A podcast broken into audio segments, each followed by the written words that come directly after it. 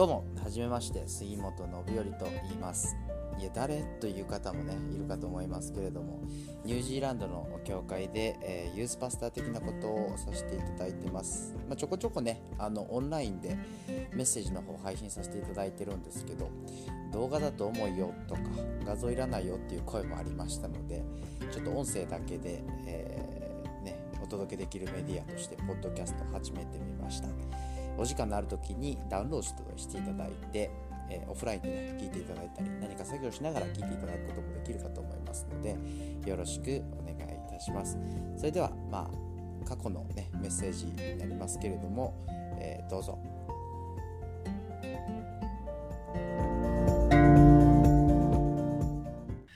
さあということでですねダビデの生涯のシリーズを続けてやっていきたいと思いますが、えー、一応ね先週までの流れをと、まあ、そこから今日の箇所までのギャップを抑えてですねやっていきたいと思いますがまあね17章第一サムエ記17章でダビデがゴリアテを倒した後ですねダビデの人気はうなぎ登りでした。でそれを見てですね、えー、サウル王は妬んでそして自分からも王位が取り去られるという予言を受けていたのでこれは危ないぞということでダビデの命を狙ったんですよね。だからな槍を投げたりとか。で 殺されそうになってですね、ダビデもさすがにこのままでここにいるわけにはいかないということで逃げました。で、まあそのいろんなところにこうね、転々とします。ヨナタンと出会って、そこからさらにまた20章からもですね、えー、逃走劇が続くわけなんですけれども、いろんな場所、行くところどころでですね、垂れ込みが入ります。あサウルさん、ダビデはここにいますよ。でそれでダビデを殺すためにですね、兵隊を連れてこう追いかけていくまあ、そんなことがこう繰り返し書かれています。23章ではあと一歩、ね、あと一歩でもうサウルの手があダビデに届くよというところまで来ますけれども、えー、タイミングよく敵国が攻めてきたというニュースが入りサウル王はあこんなことしてる場合じゃないということで帰っていく。でそしてダビデは九死に1勝を得るということで23章は終わっています。ということを受けてのまあ、24章。つまり何年もですねもうダビデは逃げ回ってる逃亡生活を続けているという状態なんですね。そこで、えー、入っていく24章なんですけれども聖書に入っていくその前に、えー、皆さんこのドラマ見たことありますか？はい。私、えー、今更ですけども最近ちょっとハマって見てるんですが半沢直樹国民的なね人気をだいぶ前に取ったドラマですけれども知らない人もいるかなと思いますので一応説明しますと、まあ、銀行員のお話で悪い悪い上司にはめられてこの主人公半沢はですね窮地に立たされると責任取らされる。でも彼はその知恵と行動力を持ってそのピンチを打開してですねしっかりとこの悪い上司に復讐を成し遂げるという、まあ、そういう簡単に言うとお話なってるんですよね。でもちろん、えー、一番有名なセリフといえばこちら。やられたらやり返す倍返しだ。というね。このぐーっとカメラが寄ってきて、えー、坂井雅人さん演じる半沢直樹がやられたらやり返す倍返しだ。とこういうわけですよ。でじゃあ今日の聖書の箇所とどう関係あるねんっていう話になっていくんですけどもまあ今日見ていく箇所。一言で言うならどういう話かというとやられてもやり返さない。それがダビデだというお話をしていきたいと思います。まああのね語呂が全然合ってないので若干めちゃくちゃあの無理やりつなげた感は否めないんですけれども、まあ、とにかくですねこの24章「許し」ということ復讐ではなく許すということをテーマにフォーカスにおいてですね読んでいきたいと思います。一節ですねこのようにあります。サウルがペリシテ人討伐から帰ってきた時ダビデが今エンゲディの荒野にいるということが知らされた。ということでまた垂れ込みが入るんですね23章。でサウルが追っかけてきます、ね、3000人連れて追っかけてきましたと2節にありますけれども。じゃあダビデはどこにいたかというと、まあ、そのエンゲディという地はですね、えー、長い洞窟がありましてその奥の方にいろん隠れていました。たまたま、ね、そのことを知らないサウルがえー、いろん多く洞窟あるんですけどその同じ洞窟に入ってきて何をするかと思えばこうと用を足しに来たと、ね、便を催して用を足しに来た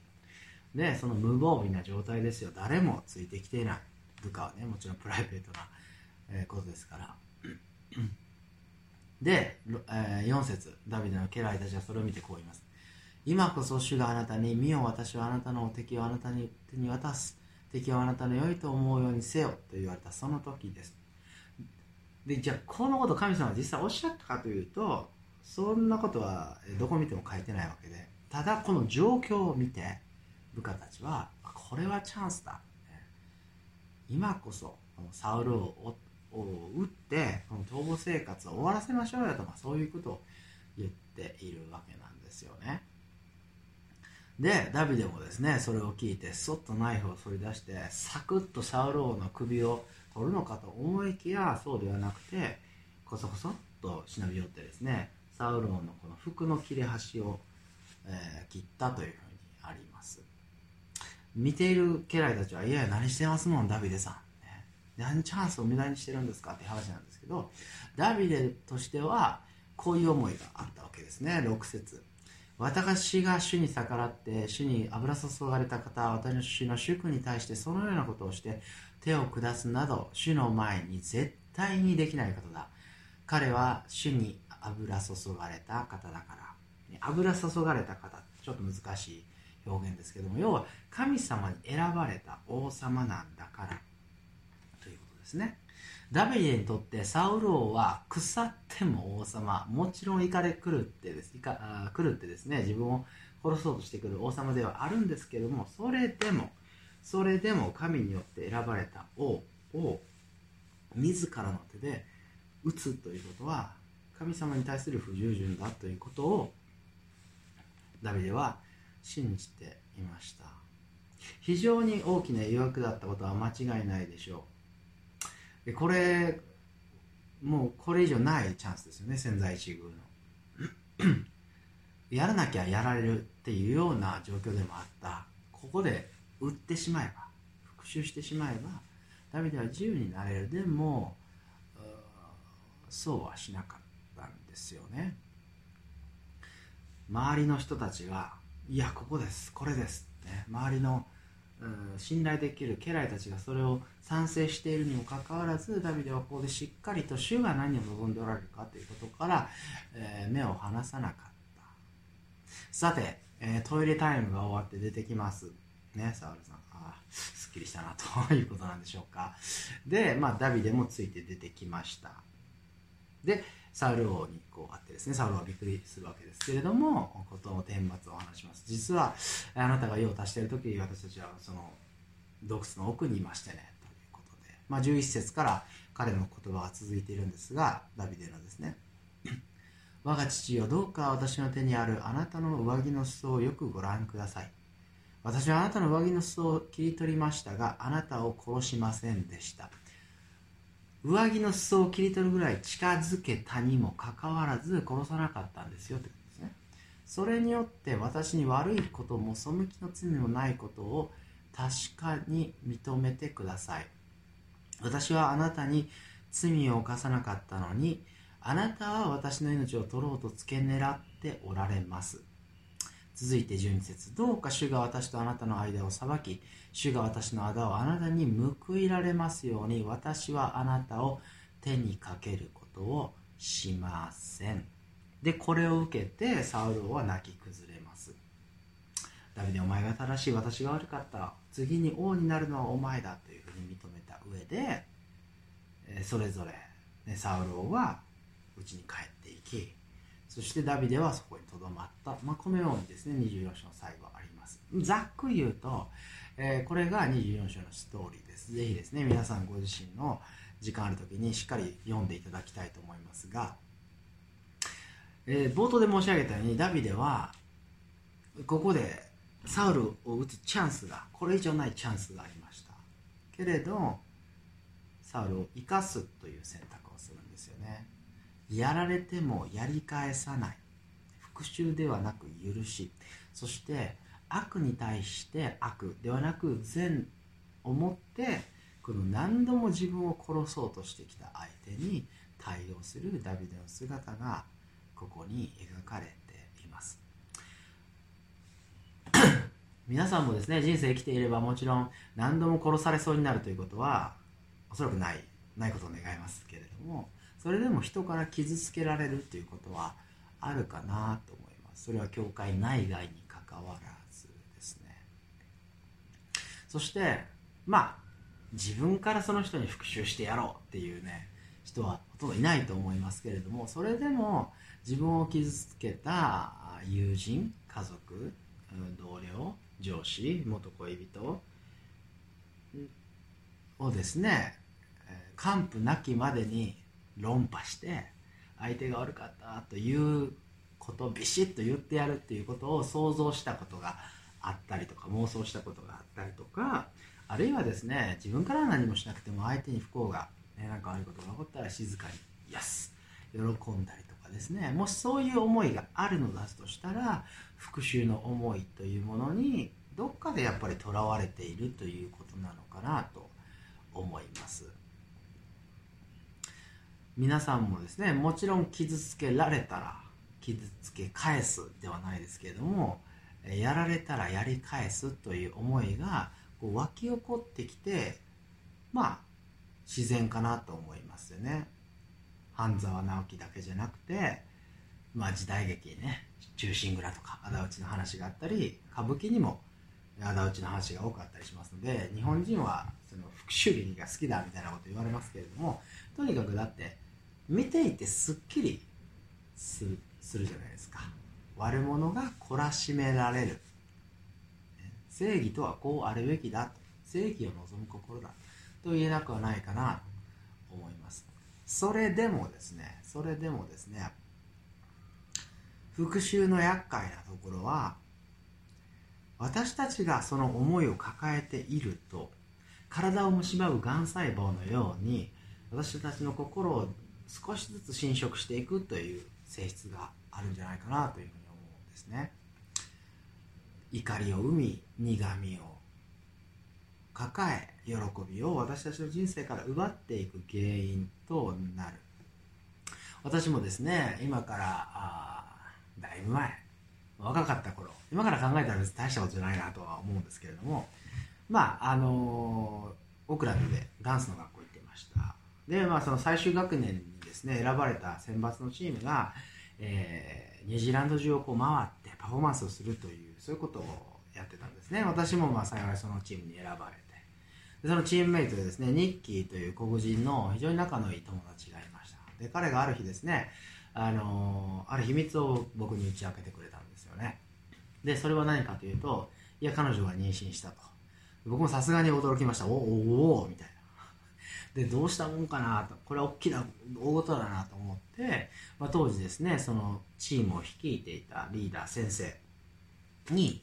まあ、相談しました。信頼していたので、えー、これを内密に取り扱ってほしいんですけど実はこういうことがありましてというふうに。信頼してその人相談したんですね。で結果どうなったかというとその数日後それが原因でそのニッキーはそのチームをクビになりました。で本人も悔しいというふうにいましたし私もですねそんなつもりで相談したんじゃない。あの情報をそういうふうに使うのかということで、まあ、一方的にですねその先生を恨み、えー、こう苦々しい思いを抱いたのを覚えています。それからですね、えー、まあツアーが続いていくわけなんですけれどもその先生と一緒に回っていくわけですよ。でだんだんとだんだんと自分私の顔から笑顔が消えいつも不機嫌になっている自分がいました。で周りのクリスチャンたちもねそのチームメイトもそれを気づいてまあ話を聞いてくれて祈ってくれてでも許す必要があるんだということを、えー、説いてくれて。で私は幸い時間かかりましたけれどもそれからまあ許すっていうことをして自由になることができたということを経験しました。でまあ今から振り返りますとそれは妊娠させた彼女ほっといてツアー出てる場合じゃないだろうとかでクリスチャンのグループだったのでそのモラル的にどうなんだっていうところの判断だったのかなと思いますしまあ納得の判断だったのかなと思うんですけれどもその時の私にとっては非常に大ことでその許せないって思いがどんどんこう喜びを奪っていったということがありました。復讐の思いというのは私たちの人生をそのように暗く重いものにしてしまうという原因になりかねないかなと思います。一方でですね正義を望むという思いはやっぱり必要ですよね。相手に復讐するということからは引き離して考える必要があるかなと思います。ですから何が間違っていたのかということを相手にしっかりと伝えるということは大事です。なので許すということは見て見ぬふりをするということではないんですよね。ダビデもしっかりとサウル王に向き合いました。ね、自分には何の落ち度もないのにあなたは私の命を付け狙ってきていますよね。11節でありましたね。イエス様もこのように言っています。マタイ18章15節。あなたの兄弟が罪を犯したなら行って2人だけのところで責めなさい。もし聞き入れたらあなたは兄弟を得たのです。でですから間違いを指摘することは必要です。でそしてそのやり方も重要ですよね。ダビデがしたように相手にリスペクトを示しつつということが非常に重要で。ダビデもですねサウローに向かっていく時に「おいお前いい加減にしろ」とは言わなかったんですよね。8節おうよ」というふうに話しかけ9節あひれ伏してしっかりとリスペクトを示しつつ9節から「責める口調ではなくてどうしてこんなことをされるんですかというふうに相手の間違いを指摘しました。可能な限り相手にリスペクトを示しつつ相手の間違いを指摘するというのは大事かなと。もう可能な限りです。というのも相手が暴力的だったり相手が話を聞いてくれないという場合はそれが叶わないこともありますよね。さてしかしながらそれ以上のことは私たちの役割ではないよとダビデは言っています。12節もう一回見たいと思いますが主が私とあなたの間を裁き主が私の間をあなたに報いられますように。裁かれるのは主だ。主だ。私が裁いて私が罰を下すのではない。全てをご存知の方がしっかりと公平に裁いてくださる。それをダビデは信頼していた。だから許すことができたのかなと思います。ローマ書12章19節でパウロもこのように書いています。愛する人たち自分で復讐してはいけません。神の怒りに任せなさい。それはこう書いてあるからです。復讐は私のすることである。私が報いをすると主は言われる。ダビデは自分が裁くのではないということ。復讐するのは自分ではない。主が全てを担い公平に裁いてくださる。許しというのはこれを信じるということ。そして痛みも苦みも傷も怒りもまるまる主にお渡しするということ。逆に復讐したいという思いはですね主よあなたがこの世界を作り全知全能な方であられ全てを治めておられるのは知っていますけれどもこの件に関してはお任せするわけにはいきません。私のやり方で私のタイミングで報いを受けさせます。そう言っているのと同じなんですよね。たとえそれが自分から復讐するということじゃなかったとしてもその思いを抱いている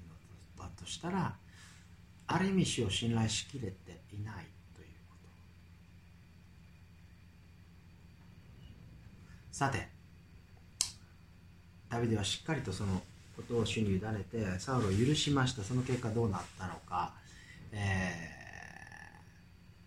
サウルは泣き崩れます。16節ですね。私が悪かったお前が王になる。でじゃあ完全に和解したのかというとどうやら、まあ、和解はしたのかもしれませんけれどもどうやら関係が元通りになったかというとそうではないですね、えー、最後の方を見てみますとサウル王は王宮に帰りダビデはそこにとどまった。つまり一緒には帰らなかったとです人を許すというのはなかったことにしましょうということではないということですよね。それは話し合って誤解が解けて和解があってね関係が元に戻ってですねなかったことにしましょうもう忘れましょうってお互いがなるならそれがベストでしょう。でもですね中には変わらない人あるいはですね、えー、何度も同じ過ちを繰り返す人っていうのがいるわけですよでそれが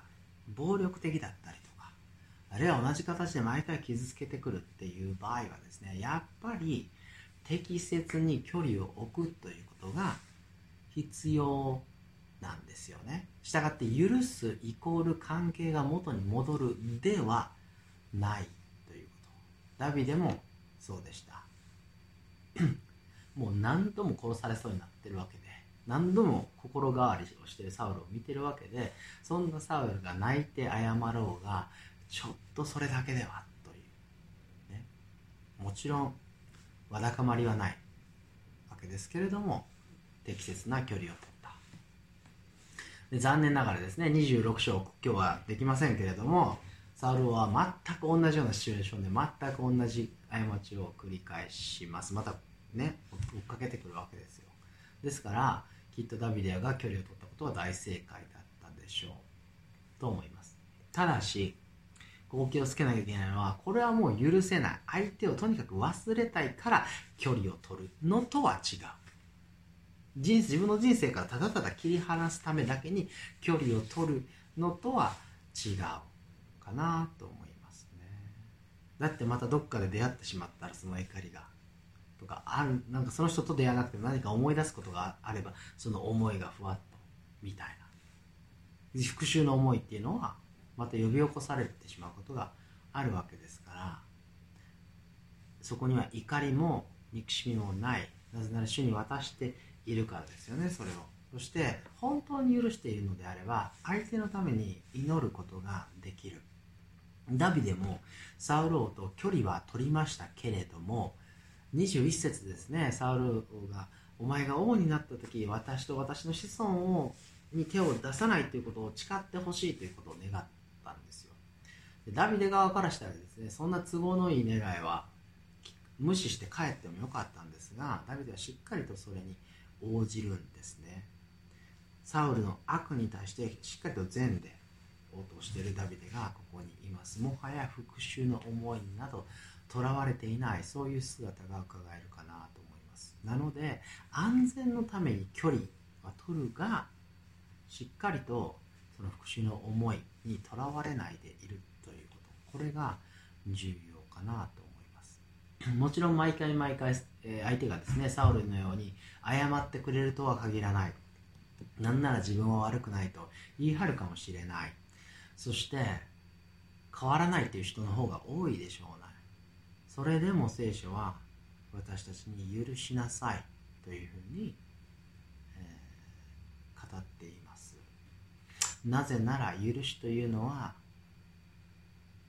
相手のためにあるのではなく実は自分のためにあるということだからかなと思いますね。復讐の心がある以上申し上げた通り私たちの人生から喜びが失われていく苦みを持ってしまう怒りが増すっていうことがあるからですね。ある牧師さんは許しをこのように表現しました。許しとは牢屋に閉じ込められた人を解放することである。解放するその人というのは自分を傷つけた相手でありまた自分自身である。もちろん相手を許す。解放するということですがその思いにとらわれている自分を自由にするということでもあるということですね。皆さんはどうでしょうか？この人は許せないという人いるでしょうか？いないとすればそれは非常に幸いなことだなと思います。けれどもこの問いに対してふわっとでもですね顔あるいは名前が浮かぶのだとしたらやはり復讐の思いがどこかにくすぶっているという神様はその許せないという思いから自由になってほしいときっと願っておられると思います。そんな抱えきれない重い荷物をお前は抱えてどこまで行くんだ。苦みも痛みも傷も許せないという思いも思いも全て丸まま私に委ねなさい。そういうふうにおっしゃっているのかなと思います。さて最後。そうは言っても許すのって簡単ではないですよね。というお話。メッセージのテーマ「許し」にするのを非常に悩みました。というのも許しましょうよという一口に言ってもその難易度というのは人によって千差万別ですよね。例えばお母さんが私の取ってたプリンを食べたというのを許すのと子供の頃に虐待を受けたんですという人が親を許すのとではその難しさというのは天と地ほどにも違うわけでじゃあ自分はどうかというふうに考えた時にそこまで一生許すことができないというような経験を私自身してきたないんですね幸い。ありがたいことに。でそんなやつが許しましょうよと言っても果たして説得力があるのかと役不足ではなかろうかと悩みましたがそこでまあ気づいたんですよね。いや待てよと。許しなさいと言っているのは私ではない。神様ご自身です。まあ聖書神様の言葉ですから。でこの世界で最も許しの経験を多く持っている方はどなたかといえばそれは神様ですよね。なぜなら私たちは皆罪を犯しそして見心を損ない死を悲しませた。いや悲しませています。現在進行形で。それでもそれを許すというふうにしてくださったのが神様です。そしてこの許しがどんなに困難で痛みを伴うことなのかということを誰がよく一番知ってるかといえばそれは主イエス・キリストですよね。私たちの罪を許すために痛みを十字架を通ってださった。許すためのコストはいつもいつも痛みです。もっと言うと己に死ぬということですよね。我に正義あり自分が正しいんだ相手が100%間違っているんだとしてもその受けた傷を相手に投げ返すのではなくぐっとこらえて飲み込む。飲み込む。それは非常に難しい。でもそれをしない限り許すということはかなわないですよね。イエス様には正義しかなかった。正義しかなかったけれどもそれでも十字架という痛みをぐっとこらえて飲み干してくださいました。私たちの罪のために。イエス様には裁く資格があったんですよね。神様ですから。それでもそれでも。第一ペテロ。にこのようにあります。苦しめられても正しく裁かれる方にお任せになりました。イエス様は自ら裁くという権利を放棄され神様に委ねられた。ですから私たちもまたそのイエス様を見るときに自ら裁くではなく裁き主は主が主が裁いてくださるということにしっかりと委ねてもらった許しを与えるように召されているんですね。さて、まあ、長々とですね聖書からまあ正論を並べてまいりました。はい。いやでもいやでもあなたあいつが私にしたことを知らないでしょ。どんなに調べることをしたか知らないでしょ。想像もつかないでしょって言われたら私はグーのでも出ません。なので最後にですね実際にその許しというものを、えー、大きな許しというものを経験したコーリー・テンブームさんという人の話をして終わりたいかなと思います。ご存知の方いらっしゃいますかね？世界第二次、えー、世界大戦。第二次世界大戦で、えー、ナチスが、まあ、ユダヤ人をね迫害していた時ですけれどもその頃、えー、ユダヤ人の人たちをこう家にかくまって助けた。オランダ人のクリスチャンの方なんですけれども結果的にですね裏切られてで、まあ、ナチスに見つかって一家逮捕されるわけですよ。でまあお父さんはその10日後に亡くなられて姉のベツィとコーリーですね。は強制収容所ホロコーストえまで連れて行かれました。そこでの、え生活は非常に残酷で過酷で、結局別意もそこでなくなります。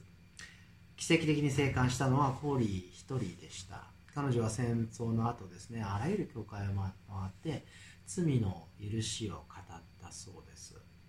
でドイツのある教会で、えー、ある、えー、一人の男が近づいてきました、まあ、講演の後ですね。近づいてきて、えー、こう言いました私が誰だか分かりますか？でふっとコーリが目を上げるとですねそこに立っていたのは紛れもないコーリと姉の別意を苦しめた残酷なドイツの兵士万平強制収容所での兵士の一人だったんですよね。それを見て一気に辛い思いと憎しみと怒りがよみがえりました。でその男は続けるんですよね。私はクリスチャンになりました。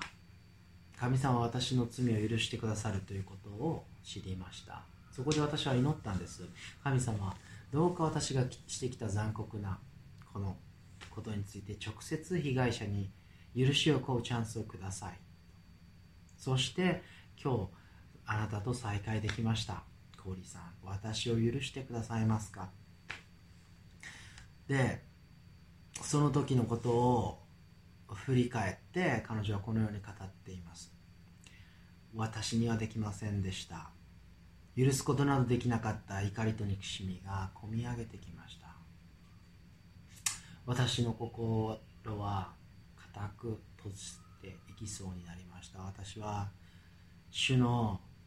私はイエス様に祈りました。イエス様助けてください。それでも何も起こりませんでした。何も感じませんでした。もう一回イエス様助けてください。そう祈ってなんとか意志の力で手をその人に差し出すと驚いたことに肩から腕にかけて電流が走ったかのような温かいものを感じました。そして体全体に主の癒しが行き渡るのを感じました。私は彼に兄弟を許します。そう言うと今までに感じたことのないくらい大きな神様の愛を私はその時感じました。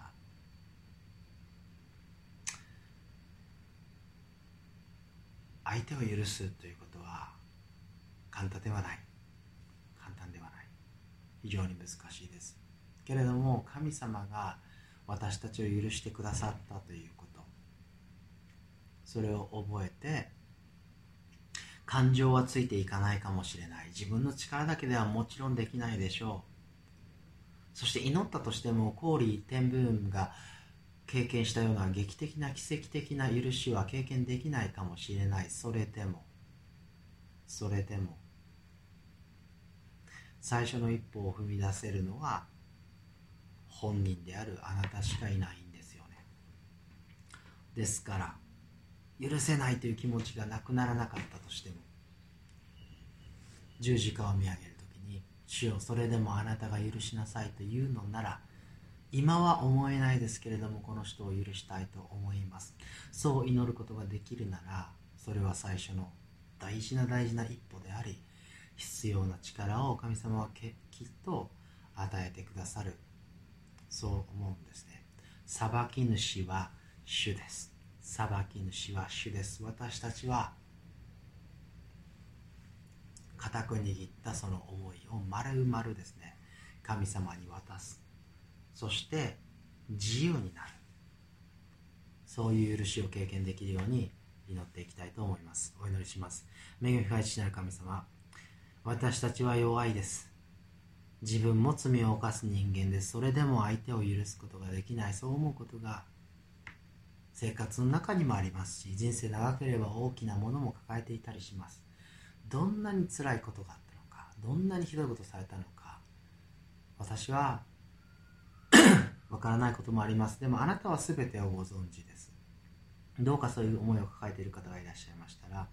あなたがその心に触れてくださり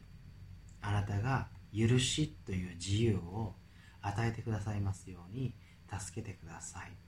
感謝して主イエス・キリストの皆によってお祈りします。アメン